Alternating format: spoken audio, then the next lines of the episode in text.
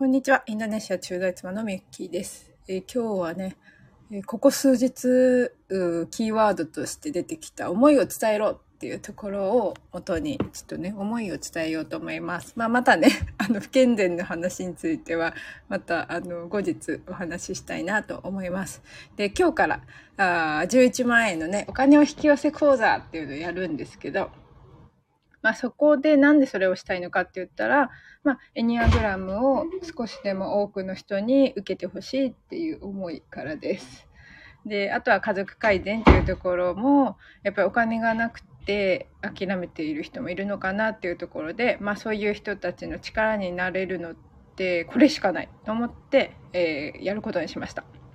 で、まあ昨日そのコーチングでね、エニアグラムをなぜそんなに人に伝えたいのかっていう話を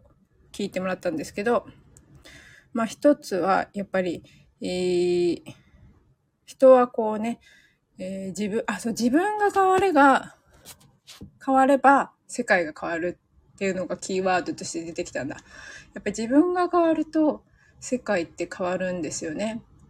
で、えーエニアグラムはそれを助けてるっていう感じでしょうか。あもともと人、その自分の不健全さに気づくことって皆さんなかったと思うんですけど、それをエニアグラムっていうのは教えてくれてるんですよね。で自分がストレス溜まるとこんな不健全な状態が出てくるんだよって知ることで、あ、自分が今不健全出てるなって気づく力がついてくるんですよ。で、気づく力がついてくると、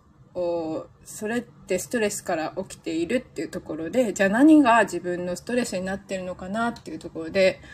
まあある意味セルフコーチングみたいな感じなんですかね。で、それで自分で自分に聞いてみる。そのね。で、それがまあ寝不足だったり、まあ人間関係でなんか嫌なことがあったりとか何か多分きっかけはある。で、そっちにフォーカスする。自分が不健全な状態になってるなって思った時に、まあその自分が、あ何によって不健全になってるのかのが大事なんですよ。だからその原因を取り除ければ、その人は笑顔になれるっていうところです。で、自分が、例えば笑顔で過ごせるようになると、やっぱり波動が変わってくる。で、その波動は、あ特にお母さんだったりすると、自分の家族にもやっぱりすごく影響を与える。で、お母さんが笑顔で過ごせば、やっぱり家庭がうまくいくっていうのは大いに皆さん感じると思うんですよね。なので、やっぱりママに、えーエニアグラムを知ってほしいのは、そういうところからになります。で、もう一方で、他人を理解するっていうところですね。えー人にはその、ね、潜在意識っていうのが、まあ、95%って言われてるじゃないですか。で、エニアグラムはその無意識の方にフォーカスした心理学です。で、だからまあ、無意識なので見えてはこないんだけど、人の何気ない、その言動とか行動って、その無意識からの欲求に応えるためだったりするんですよね。で、それを理解してあげると、こう、関わりやすくなる。それって結局また人を変えたんじゃなくて、自分が変わってるんですよね。今までだったら、こうね、なんでこんなこと言うのかなって思ってたのが、あ、この人はこういうタイプだから、こういう考え方を持っている人なんだっていう風に、こう相手を理解する力がついてくる。ので、自分がその人に合わせた関わり方をするから変わってくるんですよ、世界が。で、えーエニアグラムのね、えー生徒さんに、えーいつもママの方が多いんですけど、んなんでママに伝えたいのかって言ったら、やっぱりお子さんにやっぱり伝えてってほしいんですよね。エニアグラムの考え方を。それってやっぱり子供が小さければ小さい、小さい時から学んでるほど、やっぱりこう身についていく考え方だと思うんですよね。まあそれが偏見とかにつながってたら意味ないんですけど、そういうんじゃなくて、えー相手を理解する、こんな人たちがいるんだ、こういうふうにね、傷つきやすい人がいるんだとかを理解することで、やっぱりこう、特にその芸術家さん、芸術家さんってすごくやっぱり繊細で傷つきやすくって、まあタイプ1もね、やっぱり芸術家に落ちやすいんですけど、そういう人たちがやっぱり生きづらさをすごく感じやすいっていうのは、やっぱり感じるので、で、そういうところから、あやっぱりそういう人たちに優しい世界になればいいなっていうのがあります。で、やっぱり長女がね、そういうこう繊細さん気質で、まあ世に言う繊細さんって、まあ私の中では、エニアグラム的にはタイプ2とタイプ6とタイプ4あたりの人じゃないかなって思うんですけど、まあでも特にタイプ4の扱い注意の繊細さんっていう人に対して、こうみんなが理解できる世界であれば、こう、やっぱり娘も生きやすくなるだろうなっていうのを感じてます。で、あと感じてるのは、まあ、自分の家族、そのエニアグラムで自分の家族を見るまでは気づかなかったんですけど、やっぱりタイプ1がすごく多いんですよね。で、タイプ1って完璧主義なんですけど、完璧主義は完璧主義を生むっていうところで、蓋を見てこう開けてみると、あ、タイプ1ばっかり。それこそおじいちゃんおばあちゃんっていうか、あの、うちおばあちゃんがね、5人子供を産んでるんですけど、おそらくまあタイプ1ばっかりな気がするんですよね。で、それに気づいて、タイプ1の人ってすごく頑張り屋さんで一生懸命なんですけど、すごくこう、それに完璧を求めすぎちゃって苦しくなったりするんですよね。で、自分自身を責めたり。で、怒りを、こう、ちっちゃく溜めてるんですよね。小さなストレスをすごく溜めていて、それをドカって爆発する時があって、で、それを自分で責めてしまうっていう傾向があるんですね。で、それを、もう人は何度も繰り返してるんだなっていうところで、それは自分自身もタイプ1があるので、それに気づいて、で、自分の両親や、その親戚もそうだったっていうのを気づいて、まあ実はこうね、えー、私の家族の中に、まあ躁うつ病の、あ、おはよう、いくちゃん。今日は全然違う方向に進みまして。えっとね、思いを伝えろっていうメッセージが来たんでね、なんでエニアグラムをそんなに人に伝えたいのかっていう話をしてました。でね、そうそう、うちの家族がやっぱりタイプ1が多いんだなっていうのがすごいあって、で、ちなみに私はタイプ1なんだけど、タイプの連鎖は切れてるのもまた不思議だなと思うんですが、なんかで、お母さんもタイプ1やってたと思うし、お父さんもタイプ1入ってたと思うし、妹もタイプ1入ってると思うし、それこそお兄ちゃんはちょっとね、まだミステリアスだなとは思うんですけど、なんか、でも同じタイプ1入ってんじゃないかな、みたいな感じで、すごくもうね、頑張り屋家族なんですよね。で、おじいちゃんおばあちゃんの家族も結構そんな感じがあって、だからやっぱりこのタイプ1の人のこの芸術家に落ちちゃう感じをなんとかしてあげたいのかなっていうような気がします。だからこう人になんかこうエニアグラムしてほしいって思ってるのかな。そう、昨日ちょっとコーチングをね、受ける機会があって、で、その前にはプロラインのコンサルっていうのを受ける機会があって、どっちでも言われたの。思いを伝えろって。だから思いを伝えなきゃいけないんだろうなと思って。ということで、不健全シリーズはちょっとね、あの、止まっちゃ、止ま、またやると思いますが、またやると思いますが、みたいな感じですね。また今日ね、あと11万お金を引き寄せ講座もあるし、まあ本当にみんなが11万引き寄せたらまあ楽しいだろうなっていう感じで、今日はなんだっけ、ライオンズゲートのエネルギーが高いっていうところでね、まあそこに便乗してやれと、朝からそれこそ、あ、玄関の拭き掃除したな。そう、玄関の拭き掃除して、ほ、ほとんどあの、掃除の人が来るからいつもやらないんだけど、ちょっと今日はこうエネルギー入ってきたらいいなって窓開けたりね、空気の入れ替えしたりしてました。そう、でもエニアグラムもなんかね、あの、ファミリーで学ぶ家族がすごい増えたらいいなと思って、なんかこう、お母さんがエニアグラムを伝えていくみたいな。だからお母さんに受けてほしいっていうのがあるかな。なんか人が人を理解する、いろんな人の気持ちを理解する世界になったら、なんかこう世界は優しくなるんじゃないかなと思って。そう思って人に伝えたいと思ってるかな。あとは何だろうな。あとは、わかるな、わかる。まあ平和主義だしね。やっぱわかるかな、いくちゃんには。いくちゃんにはわかるかな。なんか、そうそう、この間も、やっぱりなんか調停者って、やっぱり人と人の調停役になる。そこがなんかモチベーションのベースとしてあるんだよ、みたいななんかで見て。でも確かにそうやってこうなんか、あの、あ、ね、いじめもなくなると思ってる。なくなるよね、やっぱりね。そう思う。なんかやっぱりこう、で、結局そうそう、最初に言ったんだけど、自分が変われば世界が変わるっていうところで、エニアグラムで自分を知っで、自分の不健全さをね、気づく力をつけて、で、えー、自分でね、整えるっていうことができるようになってきたら、やっぱ自分が笑顔で過ごせる。で、それだけでも多分効果があると思ってて、それだけでもなんか、あのー、やっぱり自分の笑顔の時間が増えたらね、えー、笑顔の波動も増えるからあ、みんなも笑顔になる。で、さらにエニアグラムのそういうこと、ところは、まあ相手を理解する、他者理解っていうところで、あ、こんな人いるんだ、こんな人いるんだ、こんな人いるんだって。エニアグラムってね、あの、まあ決めつけだと思われると嫌だけど、なんかそうじゃなくて、なんか相手を知ろうとする気持ちが芽生えてくる。それこそまあタイプが知りたいがゆえに、相手を知ろう。この人はどのタイプかなって思ったら相手の話もすごく聞くし、相手を知ろうという気持ちも出てくるし、で、これはないなとか思いながら 結局絞ったりはするけど、そこでなんかこうね、あの、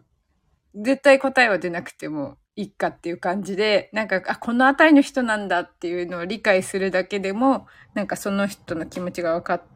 わかるようになったじゃないけど、まあそういうところもあって、でやっぱりエニアグラエニアグラムを知れば世界はね、本当なんか優しくなるんじゃないかなと思って、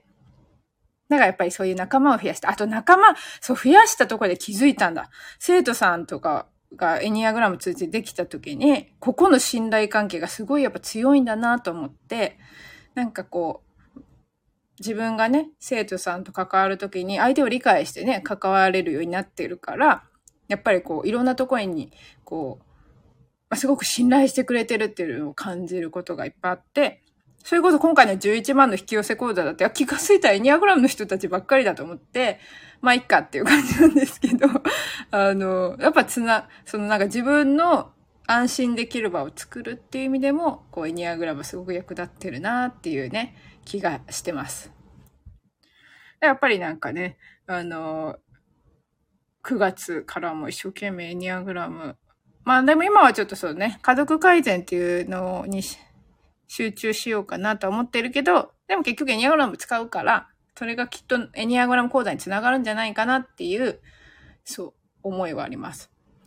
で、昨日なんかそうだった。タイプさんみたいな、それこそなんか効率的にとか、なんかこう、なんていうの？結果を求めて、そういうのやっぱ苦手だなって感じてて、でもなんだかんだ逆算思考できてるんじゃないかっていう話をしてもらって、あ、そうなのかなって、そのなんか、あの、直近で数ヶ月、3ヶ月とかで芽が出るかわからないんだけど、なんかもう、長い年月をかけて芽が出るんじゃないかっていう種は巻いてるかもしれないって思った。その絵本とかいろいろね、試してやってることは。だからすぐに結果が出なくても、まあある意味タイプ的にのんびり待てるっちゃ待てる。そうそう、待てるけど、やっぱり種まいてるわ。種まいてるわ。種は巻かずにいられないじゃないけど、種は、そこは逆算思考というのかわかんないけど、そう、種は巻いてんなと思って。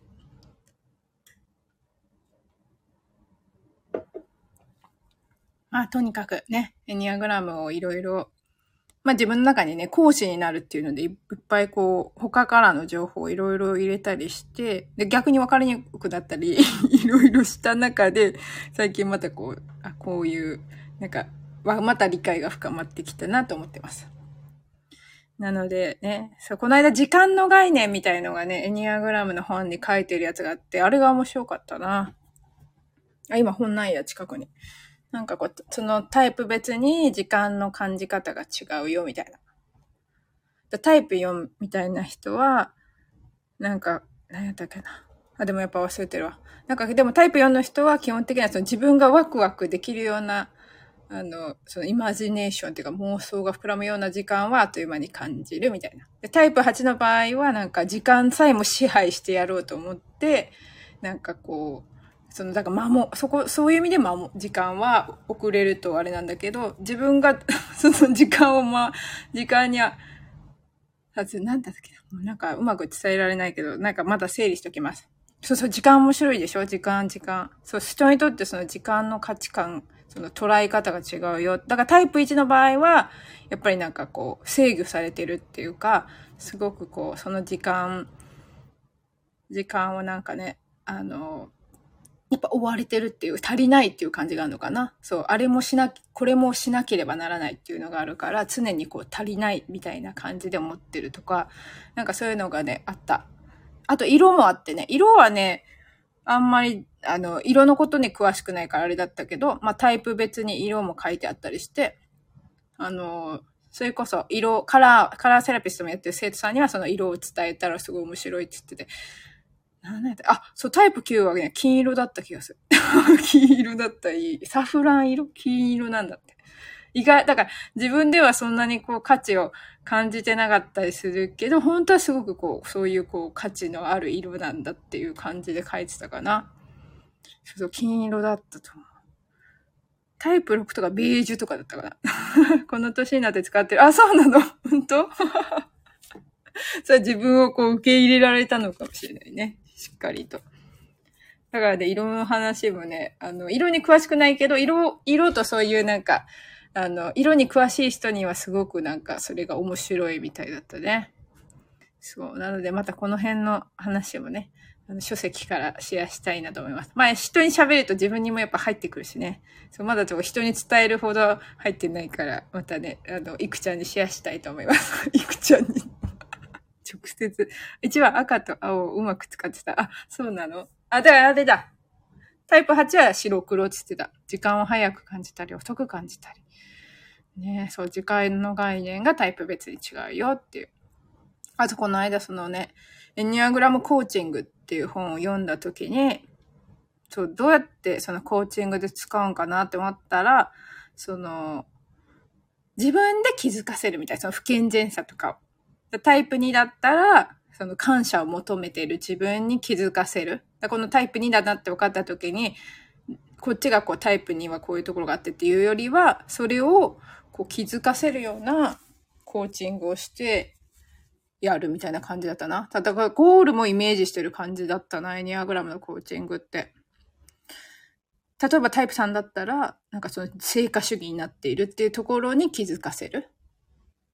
で、それを活かして、それこそ営業成績をアップさせたっていうの話が書いてあって、あの、普通のコーチングでサポートした時より、エニアグラムのコーチングをしてやった方が、すごくこう、成果が上がったみたいなのが載ってて、そう面白いなと思って見てたな。でもそうそう、まさにその、今、そう自分、エニアグラムで診断だったら、今までってね、こうこうこういうとこありますよねって言うけど、なんか自分自身でそういうとこがあるっていう、その問題点、不健全さの問題点に気づかせるみたいな手法だった。あまあ、そうか、こういうふうにやるんだっていうのでね、面白いなと思って聞いており、あの、本読んでました。あとなんだっけなんか面白かったんだ。そうそう、なので、そう、まあ、し、ふ、普段あんま本読まない人なんだけど、ちょっとエニアグラムのことを人に伝えようと思うと、そういえばいろいろ読んだなと思ってね。また面白い本ないかな、みたいな感じはあるけど、今その自分の書籍を作らなきゃいけない問題があるのでね。あ、そう、今日は書籍をね、だから書籍にね、思いを込めようと思っておりますが、うまくいくかは知らんけど、みたいな感じです。なので、もう今日はね、これで終わりにしようかなと思います。いくちゃんね、貴重なお時間使っていただきありがとうございます。まただからね、面白かった時間のシェアとか、その辺のね、エニアグラムトークはしたいなと思います。不健全も途中で終わってるしね。その、だかその辺もまた語ります。なのでご視聴ください。ありがとうございました。いくちゃん、バイバイ。今日も素敵な一日を。バイバーイ。